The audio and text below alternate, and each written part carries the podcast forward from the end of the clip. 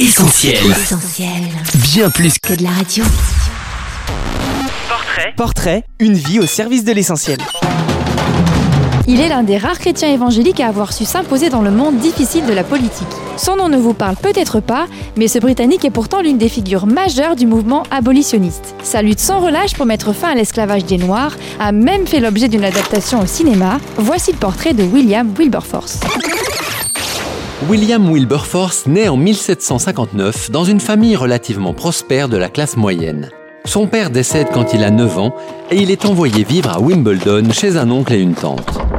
Ceux-ci fréquentent le mouvement méthodiste, tout nouveau à l'époque, et c'est à leur contact qu'il va connaître un premier intérêt pour la foi chrétienne.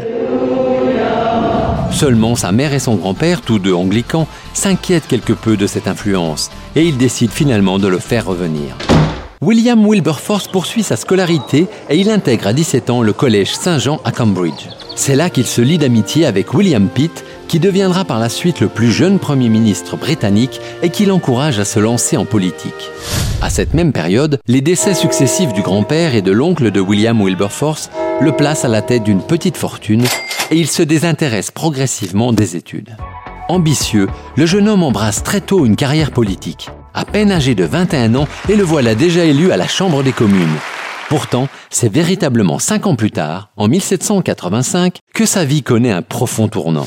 À la suite d'un cheminement personnel qui le conduira à travers l'Europe, William Wilberforce se convertit et rejoint le courant méthodiste. Devenu profondément croyant, sa vie en est bouleversée, au point qu'il hésite à quitter le milieu de la politique. Mais sa rencontre avec le pasteur anglican John Newton, ancien capitaine négrier et auteur du célèbre chant Amazing Grace, va le convaincre de rester au Parlement pour y servir Dieu. William Wilberforce cherche alors à traduire ses nouvelles convictions au moyen de la politique. Il s'oriente tout particulièrement vers les questions sociales. L'abolition de la traite négrière et l'esclavage deviennent le combat de sa vie. Année après année, il dépose des propositions de loi abolitionnistes devant la Chambre des communes. À chaque fois, celles-ci sont malheureusement rejetées.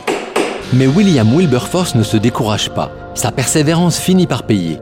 Le 25 mars 1807, l'acte d'abolition de la traite des Noirs est voté.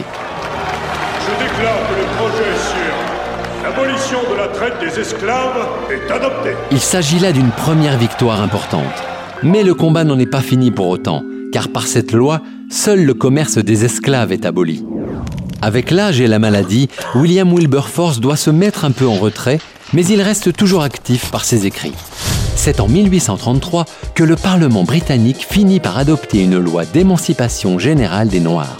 Comme un symbole, seulement trois jours après, William Wilberforce décède. Persévérance et ténacité, des mots qui résument bien l'engagement de William Wilberforce. Malgré les pressions et toute l'opposition que son action a suscité, il a su mener son combat sans relâche et c'est seulement à la fin de sa vie qu'il a pu voir les fruits de ses efforts.